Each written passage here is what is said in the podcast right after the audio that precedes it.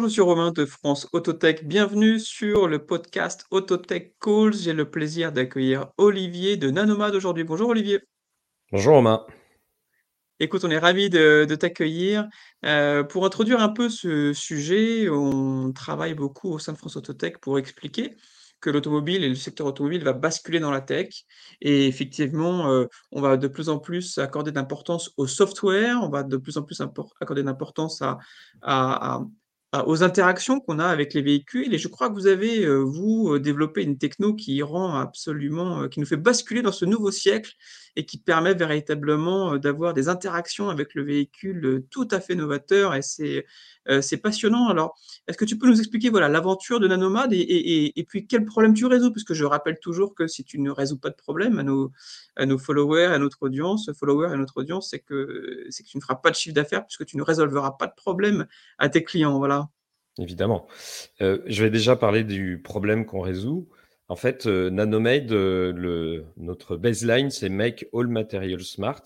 Et en fait, très simplement, toutes les surfaces inertes, inactives qu'on peut trouver dans un véhicule, qu'elles soient en cuir, en plastique, en fer, en verre aussi, ben, on a la capacité de les rendre tactiles, multitouch et sensibles à la force. Donc, pour faire simple, euh, imaginons que toutes les surfaces disponibles dans un habitacle, euh, bah, du coup, on peut les transformer en surface d'iPhone, par exemple, pour pouvoir euh, générer tout un tas de commandes et d'interactions entre à la fois le conducteur, le passager et le reste du véhicule. Ça ouvre des opportunités complètement dingues finalement. Absolument, ouais, tout à fait. et du coup, bah, là, on a euh, on a un beau projet euh, avec un partenaire que je vais, que je vais citer, euh, qui est Novares, qui est un équipementier automobile, où on a redéfini avec eux le fameux boîtier de lève-vitre de réglage des rétroviseurs. on a enlevé toute la partie mécanique en fait des boutons pour se concentrer sur une seule pièce en plastique sous lequel en fait on va coller nos différents capteurs, puisque ce sont des jauges de contrainte en fait.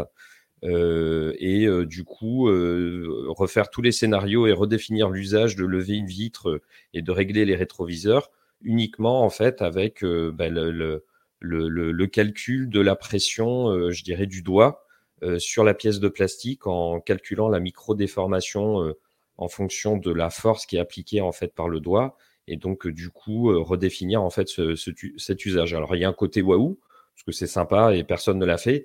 Mais il y a surtout, avant tout, un côté, euh, un côté finalement industriel, parce que ben, en enlevant la mécanique, on enlève finalement toutes les possibilités de panne. le, on, a un gain de, de poids qui est quand même assez considérable et aussi une histoire de coût parce que du coup c'est une seule et même pièce avec juste une seule électronique donc on enlève voilà de, de, la, de la place du volume du poids et en plus, euh, cerise sur le gâteau, on a un effet waouh et moderne. Oui, donc ça, ça, hum, ça s'intègre bien dans les objectifs des constructeurs finalement. Effectivement, réduire les pannes, euh, optimiser le poids, euh, améliorer l'expérience client, le toucher. donc ça, ça, correspond bien effectivement aux attentes des équipementiers. Et Novares, on est en contact avec eux, effectivement. Ce sont des gens très, très intéressants. Hein. alors, du coup, quel, quel nouveau type d'usage tu peux on peut imaginer, parce que ça laisse libre cours finalement à, un nombre incalculable de nouvelles possibilités d'utiliser euh, toutes les fonctions des, véhicules. Parce que ces parties-là, finalement, euh, là, tu, parles des, commodos pour lever ou baisser les vitres, dont finalement n'ont pas évolué depuis, euh, depuis, depuis 30 ans peut-être. Depuis 30 ans, on a la même, la même techno, la même le même service qu'on rend aux conducteurs finalement. Là, tu apportes vous, enfin vous apportez vraiment un effet bien supérieur avec cette nouvelle techno. Tout à fait. Alors après, alors, nous, on, est, on fabrique des capteurs, hein, donc on est une boîte de tech. après, tous les usages, on les a pas imaginés. et d'ailleurs, c'est pour ça qu'on recherche des partenaires, des gens vraiment spécialisés dans l'usage pour travailler avec eux. Ce qui a été le cas d'ailleurs avec Novares, puisque nous, en fait, Bon, à part euh, moi en tant que, conducteur de véhicule, je sais ce que c'était que le Komodo pour ouvrir et baisser une fenêtre, mais je me suis, j'avais jamais imaginé que notre techno pouvait être utile pour ça. Mais on peut très bien imaginer tout un tas de choses. Par exemple, au niveau du, euh, du passager avant, il y a toujours une surface en plastique ou souvent d'ailleurs il y a, a l'airbag. cette surface peut être en plastique, en bois, suivant les, suivant les, les, véhicules. Typiquement, je crois que sur, chez Tesla, d'ailleurs, c'est une belle surface en bois. On pourrait très bien imaginer cette surface de la rendre tactile et sensible à la force pour pouvoir bah, typiquement interagir avec l'ordinateur de bord, pour pouvoir euh, bah, avec un kit Bluetooth, euh, pouvoir euh, piloter son smartphone alors qu'il est dans sa poche. Voilà, je pense qu'il y a tout un tas de choses. Un autre usage aussi qu'on pourrait imaginer, c'est que notre, et je reviendrai après sur le principe de la technologie, mais on a la capacité aussi de créer des capteurs transparents. Euh, quoi, transparent à 90%, parce qu'on on, a une opacité que de 10%, qui permettrait de, euh, du coup, de euh, garder, euh, de, de, rendre en fait une, la vitre ou euh, le pare-brise d'un véhicule, de le rendre en fait tactile et, et 3D force. Alors après, qu'est-ce qu'on peut imaginer comme usage avec Je suis pas, j'ai pas de, j'ai pas forcément de là spontanément d'usage, mais peut-être que des personnes qui vont nous entendre se diraient tiens, mais ça peut être génial, on peut imaginer sur la sur la vitre d'un véhicule, on pourrait imaginer voilà avec avec ses doigts changer tout un tas de choses.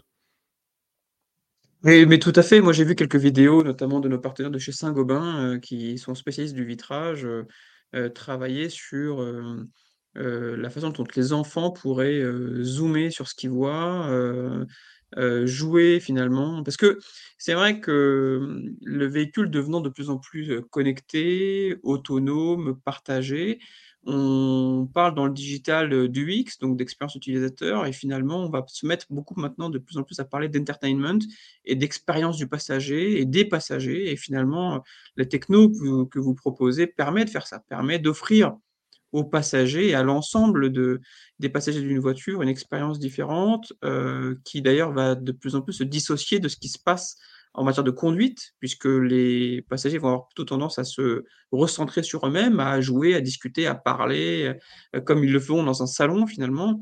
Et euh, c'est un, peu dans cette mouvance que vous vous inscrivez finalement, dans cette, dans cette, dans cette entertainment, dans cette expérience beaucoup plus riche qu'on peut avoir au sein d'un véhicule. Absolument. Alors sur le long terme, comme tu l'as évoqué et comme j'ai pu en parler, c'est-à-dire sur des usages qui peut-être aujourd'hui n'existent pas, mais qui trouveront demain euh, finalement une, existence. Mais à, voilà, à court terme, il y a l'usage du Komodo, euh, du lève-vitre, mais on a aussi fait un proto euh, où en fait on a intégré nos capteurs sur une surface en cuir et on peut très bien imaginer, euh, alors je connais pas tous les termes hein, dans les véhicules, euh, j'espère que vous me pardonnerez, mais le, ce qui y a à droite, euh, souvent en fait, il y a, y, a, y a espèce de support à, à droite du conducteur euh, avec une molette où on peut, on peut interagir finalement avec l'ordinateur de bord. Donc ben, nous, on, on, a fait un projet comme ça où en fait on a, on a intégré nos capteurs sous du cuir. Donc il y a un côté, on laisse le matériau complètement brut euh, et euh, hyper quali euh, d'un très beau cuir. Et en fait, on fait toute la, on fait toute l'interaction, par exemple, pour régler les chaînes de radio, régler le GPS, voilà, sans, sans avoir de boutons et uniquement en laissant le cuir qui lui reste un produit pur et noble. Et pour illustrer ça, par exemple, on a un projet, alors là, on n'est pas dans le secteur de l'automobile, mais qui est assez proche, qui est le secteur de l'automobile, puisque c'est nos deux principaux secteurs, où en fait, on, a intégré nos capteurs dans un, dans un accoudoir de classe, euh, de, de, classe éco. En général, tout le monde a pris EasyJet ou Ryanair et on sait que l'accoudoir, c'est un vulgaire morceau de plastique. Euh, et dans ce vulgaire au bout de morceau de plastique, et ben, du coup, on a intégré nos capteurs et euh, donc sous le plastique. Et du coup, en fait, c'est une zone d'interaction pour le passager. Donc, il peut régler sa lumière, il peut appeler l'hôtesse. Donc, tous les petits boutons qu'on a sur le côté ou en l'air, bah, du coup, on, les a directement à portée de main euh, euh, grâce à la techno. Et petite précision, en fait, on, fabrique des capteurs ultra fins, euh, ultra, ultra sensibles, qui sont des capteurs de force, en fait, et qui intègrent en plus sur une seule couche le capacitif. Voilà, donc en fait, ce qui est important aussi, c'est si jamais, par exemple, je pose mon coude, je suis dans ma voiture, je pose mon coude sur le, sur le lève-vitre, il va pas s'enclencher parce que euh, derrière, il y a d'abord le capacitif qui active le force et après, il faut appuyer suffisamment fort pour ouvrir ou baisser la fenêtre. donc, c'est intelligent en fait. Hein, c'est effectivement adapté, euh, très adapté. Euh, à l'usage et alors tu tu tu évoquais, le fait que vous étiez vous, vous aviez développé une techno et que finalement vous la proposiez à des équipementiers qui qui devaient laisser libre cours à l'imagination de leurs ingénieurs et de leurs designers et donc comment est-ce que vous êtes organisés? Heu, je disais tout à l'heure Nanomade, mais tu disais Nanomade. Comment est-ce que vous êtes organisés? Vous avez, heu, j'imagine, donc beaucoup plus de staff sur la partie, ingénierie et vous avez quand même des commerciaux. Comment est-ce que la boîte a commencé? Comment elle s'est développée? Et comment, comment c'est quoi les prochains steps, qui arrivent? OK. Hem, alors Nanomade déjà c'est une société qui existe depuis 2009, heu, que que j'ai rachetée moi en 2019 donc heu, bah, on a on va bientôt fêter nos 2 ans. Hem et heu, que j'ai racheté avec mon associé, heu, Jean-Claude Rassou qui, l'ancien PDG de Motorola France, donc qui connaît très bien toutes les problématiques d'électronique. Et aujourd'hui, bah, Nanomade, c'est une petite dizaine de personnes, essentiellement et même je dirais, quasi exclusivement, que des ingés, des PhD, à la fois en en en chimie, en électronique, parce qu'avant tout notre capteur, heu heu, c'est en fait des nanoparticules qu'on va déposer grâce à de l'encre, heu, avec, du jetting ou de la ou de la sérigraphie sur un substrat et heu, c'est la déformation finalement de ces nanoparticules. Heu, on va récupérer en fait une résistance et cette résistance qui va nous permettre, de, finalement de de une de d'identifier la déformation en fait, en fait du capteur et une fois que ce capteur est collé sur un sur un matériau comme du cuir ou, heu, du plastique et bah, du coup, si on met son doigt dessus par exemple, heu, ça crée une nano-déformation et nous, on va enregistrer cette nano-déformation. Donc c'est ça le principe. Donc, heu, on est à Toulouse, on est on a on est dans le dans la pépinière biotech, de Toulouse. Alors on fait pas des biotechnologies, mais comme on a des encres quand même à préparer, on a besoin de de salles blanches et ce genre de choses. Heu, voilà et donc pour répondre à ta question, heu, aujourd'hui on a, heu, nos produits sont sur étagère. Dans l'automobile, on est en TRL7, heu, nos capteurs sont certifiés aéro, donc ça, c'est quand même vachement important, ça a mis beaucoup de temps. On a tout un tas de brevets, on a, un secret de fabrication sur cette encre, et en gros aujourd'hui, c'est d'accompagner finalement, des intégrateurs, donc ça peut être des équipementiers, heu, ça peut être aussi des, des équipementiers dans l'aéronautique par exemple, qui eux ont des idées, ont des besoins et ont besoin de disrupter des usages et donc nous, on va les accompagner, je dirais pour, je dirais pour créer cet usage et après derrière, donc apporter la techno qui permet de le faire et surtout après de les accompagner, sur, sur l'industrialisation des capteurs. Parce que nous aujourd'hui à Toulouse, on est capable de produire, jusqu'à quelques dizaines de milliers de capteurs par an. Heu, au-delà en fait, heu, on n'a pas aujourd'hui, d'usine en propre et donc du coup, on travaille avec des tier one finalement des, de ces clients-là qui, eux, se chargent de produire nos capteurs. C'est des technos simples, hein, parce que c'est du jet d'encre, donc on il y a beaucoup de sous-traitants qui sont capables, à partir du moment où on leur fournit l'encre, qui sont capables finalement d'imprimer à notre place, ces capteurs. D'accord, donc tes clients sont essentiellement les équipementiers, heu, automobiles et heu, aéronautiques, heu, j'imagine? à à ce jour, ouais, tout à fait. Et heu et donc après au niveau commercial, non, aujourd'hui, on mise beaucoup en fait, sur notre site internet, alors moi je viens du e-commerce donc forcément c'est la petite pierre à l'édifice que j'ai apportée depuis que depuis que j'ai racheté l'entreprise. Mais on mise beaucoup, finalement sur, la présentation de notre techno et en fait aujourd'hui, Heu, plutôt que de s'éparpiller, heu et heu, faire des, heu, je dirais des projets, on va juste vendre quelques milliers de capteurs, heu, par-ci par-là. En fait, ça nous intéresse pas. Nous, ce qui nous intéresse, c'est des très grosses séries. C'est là où on peut vraiment avoir du volume et puis surtout de, des prix, bah, des des des des prix bas en termes, en termes de fabrication et donc finalement, heu, la démarche commerciale, heu et et la réponse, c'est mon associé Jean-Claude et moi qui les faisons. Mais on n'a pas de commerciaux et on n'a pas prévu d'en avoir, en fait. D'accord, peut-être des revendeurs du coup, puisque je sais que les équipementiers constructeurs travaillent avec des gens comme Capgemini et consorts, heu, pour concevoir, hein, tous ces, nouveaux tableaux de bord et Dieu sait s'il y a énormément d'innovations en la matière, je crois que Ferrari a été un des premiers à, heu, s'occuper justement, heu, de l'expérience passager en mettant un écran interactif, mais que finalement là, ça y est, heu, tous les constructeurs se mettent à et, d'ailleurs, Tesla, en mettant l'écran au centre, participe de cette, tendance. ils se mettent tous effectivement à occuper tout l'espace et à avoir des, écrans totalement originaux et, modernes. Et donc, peut-être qu'effectivement aussi, voilà, les Capgemini et consorts peuvent être des clients pour toi qui, qui permettent de concevoir, de concevoir ces, ces, ces, ces, écrans-là. Alors, et, et, alors, donc finalement, quels sont les, steps ou, de quoi tu as besoin? Est-ce que tu, hormis chercher des clients comme toutes les startups qu'on reçoit ici, est-ce que tu cherches à recruter? Est-ce que tu cherches à lever des fonds? Est-ce que tu cherches à, à, promouvoir ou à te focaliser sur une, techno en particulier? C'est quoi les prochains, les prochains steps dont tu as besoin? Alors, aujourd'hui, euh, levée de fonds, on n'a pas prévu. On, continue à se développer en fonds propres. Euh, moi, j'ai vendu ma société en 2015. Euh, du coup, j'ai pu réinvestir dans Nanomade. Donc, je dis pas que on arrivera euh, à tenir tout seul encore pendant pendant dix ans, mais aujourd'hui, voilà, tous les investissements, on a pu les faire nous-mêmes et, et c'est très bien comme ça. On n'exclut pas si on doit vraiment et ça fait partie des choix stratégiques qu'on doit faire. Euh, produire nous-mêmes à Toulouse en fait nos capteurs et ce qui peut être intéressant puisque c'est toujours intéressant de verticaliser euh, et euh, du coup de produire soi-même ne serait-ce que pour des raisons de qualité et de et de réactivité.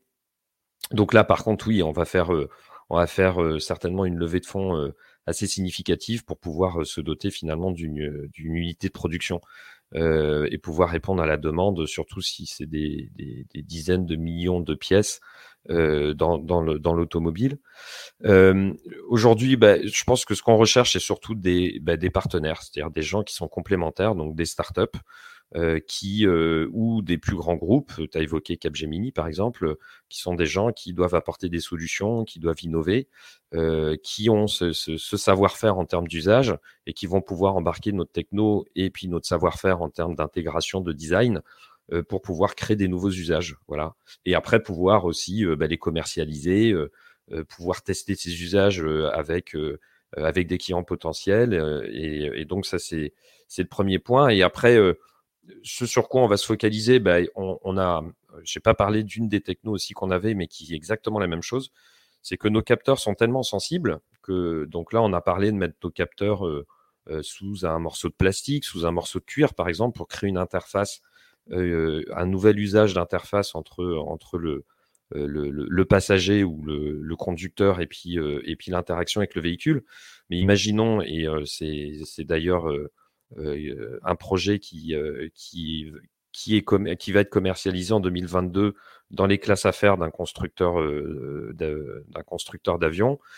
Euh, qui en fait on imagine on met nos capteurs finalement sous du tissu ce tissu on le met par exemple sur un fauteuil et en fait le, le fait le, le, corps humain une personne qui est assise dessus en fait comme les capteurs sont extrêmement sensibles on, on arrive à récupérer la déformation de l'artère fémorale euh, et donc de récupérer euh, de manière totalement passive et non intrusive le rythme respiratoire, euh, le rythme, pardon, 1, 2, 3, le rythme respiratoire et la le rythme cardiaque en fait d'un passager.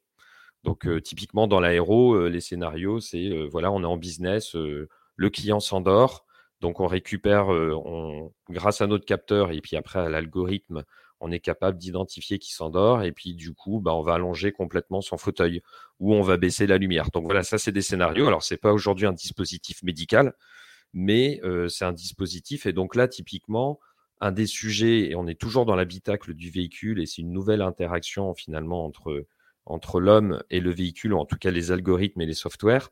Euh, bah, c'est typiquement euh, il y a des vrais sujets aujourd'hui de d'endormissement au volant, de pourquoi pas aussi de, de, de, de voilà de, de, euh, de, fatigue et ce genre de choses. Donc ça aujourd'hui on le on est capable de le récupérer euh, en, en identifiant finalement le rythme respiratoire, le rythme cardiaque, et c'est de pouvoir équiper demain finalement des véhicules avec nos capteurs pour pouvoir créer un système de, je dirais, de, de, de vigilance pour, pour, les, pour les conducteurs.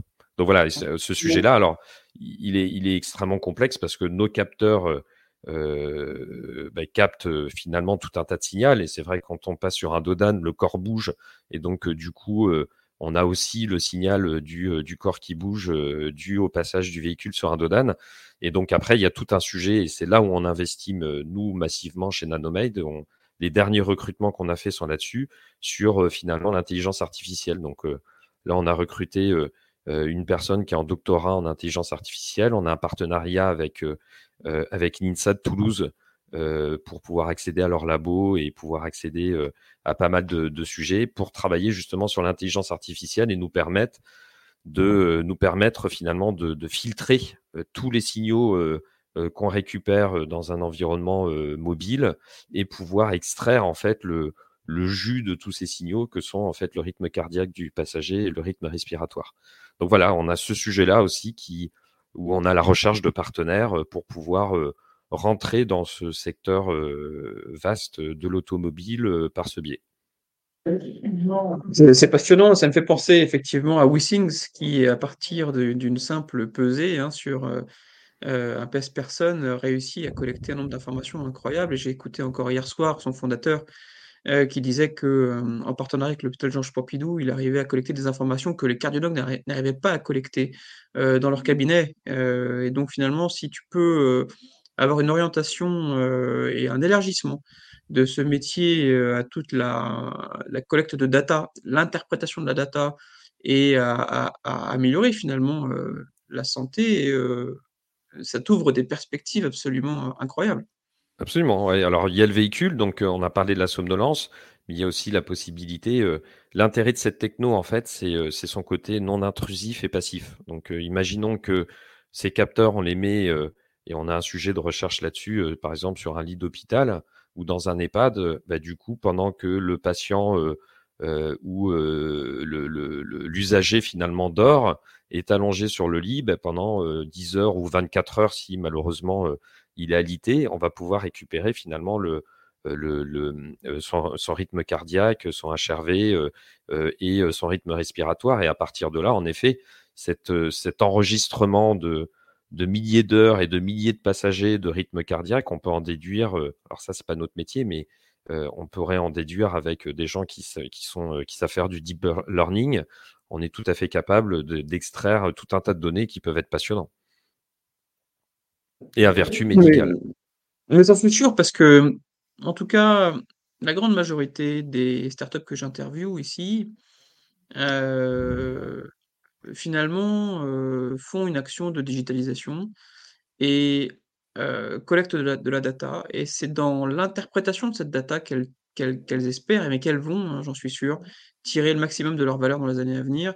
La digitalisation la digitalisation effectivement est une sorte de prétexte pour améliorer un service et finalement, on peut demain, en numérisant, la relation et l'information qu'on collecte, en extraire vraiment la quintessence. Donc, c'est tout ce que je te souhaite. Écoute, dans cette, avec tes équipes, de réussir à faire et je pense que tu pourrais vraiment rendre des vrais services parce qu'on passe beaucoup de temps dans une voiture, on passe beaucoup de temps dans un avion et dans une voiture, effectivement, tu parlais de somnolence tout à l'heure, c'est un vrai sujet, c'est une des, des, causes très importantes d'accidentologie sur autoroute et tout doit être effectivement mené pour réduire ce risque-là. Alors, je te propose qu'on termine cet échange par une, une, explication, une présentation de, ce que tu as fait. Tu évoquais tout à l'heure que tu as vendu une société en 2015. quelle était cette boîte et c'est quoi ton parcours Qu'est-ce qui t'a amené, peut-être pas à Toulouse, mais qu'est-ce qui t'est arrivé Qu'est-ce qui t'a amené à racheter Nanomade aujourd'hui? Ouais, C'est toujours pareil, c'est le fruit du hasard en fait et, et l'empirisme. donc, alors, ce que j'ai coutume à dire quand je rencontre des clients ou, ou, ou, des partenaires, c'est que moi, j'ai fait à la base une école d'ingénieur en électronique à Paris. et en fait, pendant 20 ans, j'ai pesté en me disant, bah, à part mon diplôme, je me suis emmerdé, ça m'a servi à rien puisque je suis tout de suite parti en fait dans le business. Euh, et euh, j'ai monté ma boîte dans le e-commerce où, euh, bon, bah, forcément, le e-commerce, ça reste du commerce. Donc, finalement les semi-conducteurs et tout ça, ça sert pas à grand chose. Euh, et du coup, je suis hyper content parce que je pensais que ça allait me servir à rien. Et depuis que j'ai repris Nanomade, euh, bah, du coup, je me suis dit, ah bah finalement, ce que tu as appris il y a 20 ans, c'est pas si débile que ça. Et puis surtout, ça m'a vraiment permis de comprendre la techno et tout, tout ce qu'on pouvait faire avec. Voilà. Donc ça, c'est le petit clin d'œil. Euh, au-delà de ça, euh, du coup, moi, j'ai monté une société qui existe toujours, euh, qui, qui s'appelle ventedudiable.com, qui est un site de vente privée euh, qui euh, vend des produits euh, d'occasion reconditionnés technologiques. Donc ça peut être des iPads, des iPhones. On était les premiers à se lancer dans l'iPhone reconditionné fin des années ouais, en 2008-2009. et après derrière, on s'est fait distancer par une très belle boîte qui s'appelle Back Market, qui va plus parler voilà à, à, nos auditeurs. Et Vente du Diable, voilà, c'est une société à Toulouse qui faisait à peu près 50 millions d'euros de chiffre d'affaires. Euh, voilà, qui, qui, existe toujours. Euh, et euh, moi, depuis que j'ai revendu la société, j'ai pas mal investi à titre personnel dans des boîtes dans la tech, parce que c'est vraiment mon ADN, entre Bordeaux, Toulouse et Paris. et après la rencontre, en fait, c'est mon associé Jean-Claude, je connais depuis très longtemps. et c'est lui qui m'a fait, qui m'a fait rencontrer Nanomade, en fait, où je trouvais que la techno euh, c'était une société que je suis, depuis quasiment depuis la création. Et je trouvais que la techno était vraiment géniale, euh, qu'il y avait des milliers de choses à faire, peut-être justement trop, euh, et que je dirais, avant que je rachète l'entreprise, la difficulté qu'a rencontré l'entreprise, mais je ne rejette pas la pierre, hein, parce que je pense que j'aurais fait les mêmes erreurs, c'est justement de vachement se disperser dans plein de secteurs différents, parce que le domaine des possibles était, était infini. Voilà. Et c'est pour ça que la stratégie qu'on a mis en place avec Jean-Claude euh, quand on a repris, c'est vraiment de se focaliser sur euh, quelques usages ou deux usages, euh, ben, ceux que j'ai évoqués, pour vraiment, et c'est là en plus où la techno chez nous est, est, la plus mûre, et vraiment se focaliser là-dessus. Mais bon, voilà, après, c'est c'est pas le débat, mais on pourrait imaginer tout un tas de choses et de projets qu'on a fait dans le passé avec nos technos qui sont tout aussi révolutionnaires que celles qu'on a pu évoquer. Mais pour le moment, on reste focalisé sur ces, deux axes il y a déjà beaucoup à faire. On, dit souvent effectivement que quand on crée une boîte, le plus dur c'est de vendre. Et c'est sûr que aussi belle la techno soit-elle, il faut vendre. Et si effectivement on court plusieurs lièvres à la fois, on risque de, se perdre un peu en route. Donc se refocaliser, je pense que ça a beaucoup de sens. Euh, je vois aussi que tu c'est une ode à l'entrepreneuriat puisque après une école d'ingénieur, tu as créé ta boîte et ça, c'est quand même magnifique. Pas tout de suite, mais par contre, je suis rentré, dans une, dans une ESN, fin des années 90, et en fait, c'est les les, les les les 2 fondateurs, parce que j'étais un des tout premiers recrutés et les deux fondateurs ont été d'une, inspiration, euh, c'était mes gourous ou mes, euh, mes maîtres Jedi, euh, si, si je puis m'exprimer ainsi. Et du coup, c'est eux qui m'ont donné envie d'entreprendre, mais plus qu'envie, c'était vraiment une nécessité en fait. Voilà. Et, et c'est vrai que j'ai eu la chance en arrivant à Toulouse de rencontrer mon ancien associé chez VDD qui s'appelle Stéphane Contrepoids, qui a remonté plein de boîtes qu'il a, qui, et qui l'a revendu depuis. Euh, et c'est lui qui a su me faire confiance et me dire tiens, alors que moi j'y connaissais rien, hein, j'étais tout jeune et tout ça, et lui m'a dit bah, écoute, viens, rejoins-moi, monte à bord, tu verras, c'est pas si compliqué d'entreprendre. Voilà. Et je pense que et au même titre pour Nanomade, voilà, la rencontre avec Jean-Claude a été déterminante, on s'entend hyper bien et, et on a au-delà du projet et je dirais de la société, finalement, ce qui nous anime, c'est de c'est ce, ce, ce, partage, en fait, cette envie d'entreprendre ensemble, cette envie de, de vivre une aventure ensemble.